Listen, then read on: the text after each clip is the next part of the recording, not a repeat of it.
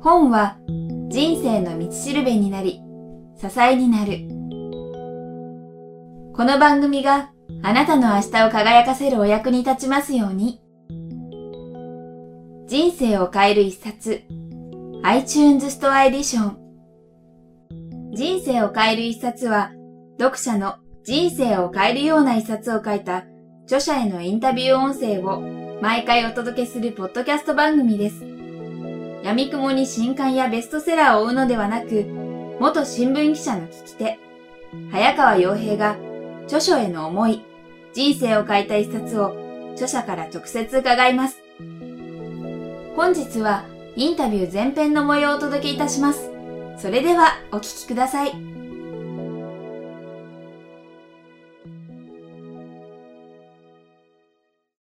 皆さんこんにちは。キクタスの早川洋平です。ポッドキャスト人生を変えりさつ今日は103人目のゲストとしてこの方をお迎えしています。脳科学者の茂木健一郎さんです。茂木さんよろしくお願いします。こんにちは。よろしくお願いします、はい。えー、今日はですね、はい、日本放送さんのご好意により実はスタジオをお借りしてこの中で本格的なスタジオでやってます、はい、はい、音いいでしょ？すごい素晴らしい音なんですけど、はい、えー、そんな中ですね、はい、えー、早速茂木さんに今回お話を伺いたいと思います、えー、もう茂木さんといえばですねご存知ない方はいらっしゃらないと思いますので紹介はちょっと省かせていただきます。はい、今回番組としてセレクトさせていただくのがビジネス社から、ね、発売中の脳をやる気にさせるたった一つの習慣ということでもう一度もうこの本は大体今までのご著書なんか何冊目ぐらいなんでしょうか？覚えてないと思いますが。全然わかんないですけどこのテーマでは一冊目です。ですよね。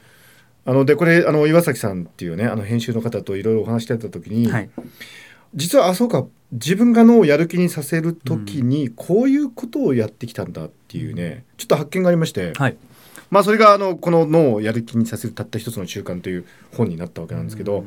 何しろねやる気が出ないっていう人が多いんですよ世の中。あの なんかちょっともうなんか前向きに努力するつもり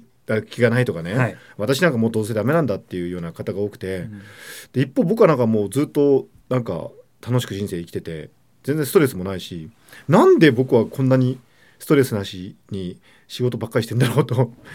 それを振り返った時に実はこの本になったんですけどね。あなるほどこのタイプのご著書初めてということなんですけど具体的には後書きにもあったんですけど、まあ、その脳と言葉の関係について書したっていう意味だと思うんですけども、はいはい、今回のこの本僕実際まあ拝読して、まあ、まさに人生を変えるポイントになるかなと思ったのがたった一つの習慣ということで、うん、まさに書くことでその書くことの前にやっぱり偶有性っていうところがポイントかなと思ったんですけども、はい、そもそもこの偶有性っていうことっていうのはどういうことなんでしょうかっていうところをリスナーの方に簡単に教えていただけると。このねまあ、偶有性っていうとちょっと難しいかなって感じちゃう方もいらっしゃると思うんですが、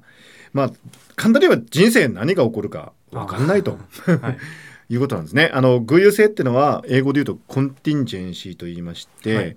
人生には予想できることもあるけどできないこともあると。でそれが勝った状態が偶有性なんですけれども、はい、えー、脳はまあ学ぶ新しいことをどんどん学習していくことができるそういう素晴らしい働きを持ってるんですが、はい、この偶有性が実は脳の学習を促す何よりのきっかけになるんですね。ですから偶有性に向き合う。よく僕はあの偶有性の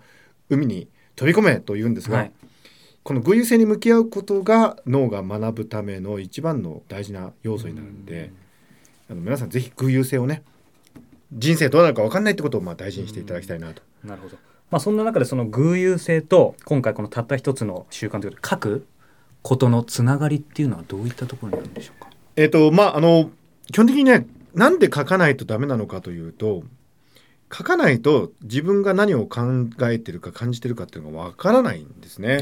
あの僕はあの昔イギリスのケンブリッジ大学に留学してた時にある人が学会で何を書いたらいいか分かんない。学会のねその予行っていうのがあるんですけど、はい、何書いたらいいか分かんないって言った時にそのホラス・バーローっていう私のまあ指導してた人が、はい、そんなの書いてみれば分かるよって、はい、普通だからあの何か書くことがあってそれで書くと、あ書くことが頭の中にあってそれを出して書くっていうふうに思うんですけどそうじゃなくて書くことによって逆に自分が何を考えて感じてるかっていうことが分かると、うん、まあこういうふうにバーローさんが言いまして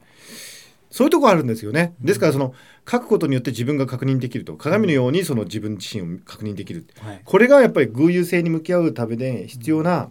まあ、プリンシプルみたいなもんですね。自分にとって揺るぎのないものそれを確認する上では大事なことなんですよね。なるほど。あのやはり、まあ、この番組聞いてる方すごい、まあ、本読むの好きな方が多くてやっぱり願いを叶えるために紙に書けっていうのは、まあ、昔から言われてることで非常にみんな分かってはいると思うんですけどもそんな中でその、まあ、脳の専門家の茂木さんからですね改めてその書くこととそのがなぜ叶いやすいのかっていうのもう少しその脳の観点から少し教えてあのまああのプライミングみたいな言い方もありましてね要するに自分が何かをしようとするときにあらかじめ何か刺激を見せておくとえっと、その情報処理がその後良くなるってこれプライミング効果っていうのがあるんですよ。はい、であの書くっていうのはそのプライミング効果を促すことでもあるんですね。例えばあのなんか目標を書いておくと、はい、その情報が脳に入ることによってその目標達成に必要な情報処理脳の回路の働きがより高まるっていうことが、まあ、期待できますしあの案外ね人間の脳ってねえっと、自分自身では自分のことがわからないようなこれあの構造になってるんですね。なるほど。だから書くことによってある意味ではその確かな土台ができるっていうんですかね。脳って柔らかいことが特徴なんですけどその柔らかい脳の特徴を生かすためにもやっぱりある程度その、はい、きちんとですね外に情報を出しておくってことがとても大事で、そういう意味でもその書くってことがまあなんかそうだな前向きに生きるために必要なんだよね、実際この本書の中で今茂木さんおっしゃったようにその脳はもともと柔らかいものでどちらかというとその不確実なものが多い。そんなところでその書くっていうことで固定点って書かれてましたけども、はい、作っていくことがやっぱりいいんじゃないかってことですよね。そうですね。なるほど。そんな中でですね私自身まあもともとやっぱり目標とかを書いて、まさに茂木さんにお会いしたいっていうのをずっと書いててですね、ありがとうございます。で、まあ、今回ビジネス社の岩崎さんのお通り計らいによる今日はあのインタビュー実現したんですけどもそもそもそんな中でまあ実際その書いてもやっぱり願い叶わない人ってまあ、世の中いっぱいいると思うんですけども、うん、そういう人っていうのは逆に茂木さんから見て確かに書いてるけど何が足りないのかなっていうのがもしあればアドバイスいただけうんまあパッションでしょうね。パッション。情熱でしょうね、うん、あの書くということだけではもちろん願いは叶わないわけで、はい、それを裏付ける努力とか行動をしなくちゃいけないわけですよね、うん、だから怠けるために書くんじゃないんです。あのね例えばあのおまじないみたいに書いたらそれだけで全てが解決するなんてことはなくて書くってことは自分がよりあの厳しい道に乗り出していくための、はい、まあ、ある意味では知った激励みたいなところがあるわけなんですよね。はい、だから、えっと、書くということはより努力をすることであると。うん。そのきっかけであるっていうふうに思っていただかないとダメですね。だから書いてもなかなか実現しないっていう方はおそらくその努力の方やってないんじゃないかと、それを支えるようなパッション情熱がないんじゃないかと、このように思うわけですね。書いてもそれだけで目的達成みたいになっちゃう人も多いですね。まあそういう方多いですね。ダメですそれは。なるほど。そんな中でせっかく茂木さんにお会いしたのであえてえっ、ー、とその脳の観点からもう少しそこに、えー、お聞きしたいんですけどそのまあ目標書きますよね。努力することももちろん大事だと思うんですけども例えば僕であればその書いた紙を、えー、毎日もちろん見てますし、えー、1週間ごとにそれを書き直したりもしてるんですけども、うん、そのより効果的なのは何でしょう？その固定点を作るっていう意味では一回例えば書いたものを、えー、何度も見直すことの方が脳にいいのかもしくは同じことを毎日書いた方がいいのか、まあ、両方できれば一番いいと思うんですけども。えー、とですねあの一番高度な書くというエクササイズは、はい、とにかく自分が例えば持ってる夢があったとしたらその夢についてえっと、とにかく思いつくこと、うん、それはあの必ずしも文字である必要はないんですよね。あの図とかでもいいですしあるいはダイアグラムでもいいんですけどそれをとにかくできるだけ速いスピードでフロー状態で書くという。うん、で僕はあの今までのあの今僕はクオリアっていうあの意識の中で我々が心の中で感じる質感がまあ研究テーマなんですけれどもそのクオリアの研究テーマにまあ、目覚めた時も実は研究所からの帰りものすごいスピードでノート 10, 10ページぐらい書いた日なんですね。だっておそらく30分ぐらいの間で10ページぐらい書いてたんでもう電車の中でその3分で1ページぐらい書いてた日なんですよ。はい、その時にクオリアというものにあの気づいたのであの一番実はあの書くという意味において高度なエクササイズっていうのはとにかく紙いっぱいにですね。自分の、はい。あの夢とか希望とかそういうなんか自分が今考えてることに関わる、うん、ありとあれ思いつくことをパーって書くと。この運動自体に意味があるんです。あの書いた内容書いて残ったことに意味があるんじゃなくて書くという運動自体に意味があるっていう、はい、ここに、ね、ちょっとね発想の転換が必要なんですね。この本の中にもあとその書く内容をあらかじめ頭の中で別に考えなくていいって書いてありましたよね。はいはい。あの僕は実はあの今あのツイッターで毎朝あの連続ツイートって、ね、連続ツイートってやってるんですけど、はい、これもあのある意味では書くことによって自分自身のエクササイズをしている。あの、まあ、140字の制約の中であるテーマを決めてそのことについていくつかそのつぶやきを連ねていくんですけど、はい、これも、まあ、朝起きてコーヒー飲みながら今日はこれについて書こうって決めてそれからもう即興ですよね。あのリアルタイムであの書いてつぶやいてるんであのあらかじめ決めるというよりはそのようにそのリアルタイムで、あの運動と思っていただければいい。そうするとあの、まあ、脳の中であのまあ活性が上がってですね、はい、そのことについて自分の考えが深まったり、うん、実は書いてるうちに自分自身でも発見があったりするんですよね。なるほど。ありがとうございます。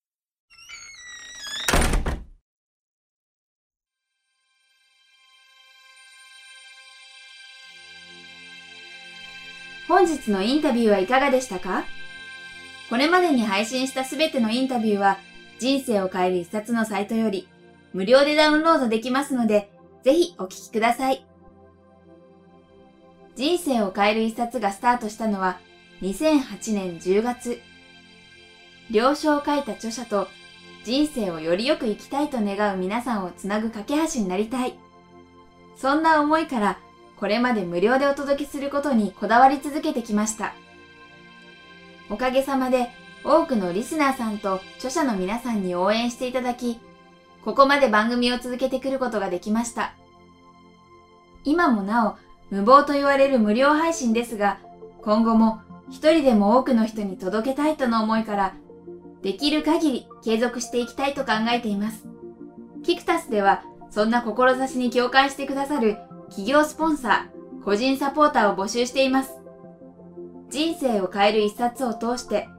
スポンサーやサポーターの皆さんとリスナーの皆さん、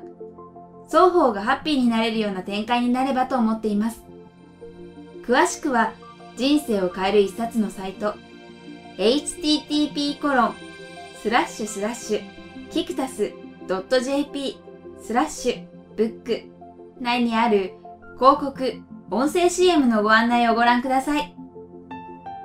本日も最後までお聴きいただきありがとうございました。それではまたお耳にかかりましょう。ごきげんよう。さようなら。この番組は、キクタスの提供、若菜はじめ、ごきげんワークス制作協力、宮浦清志音楽、清水夏美ナレーションによりお送りいたしました。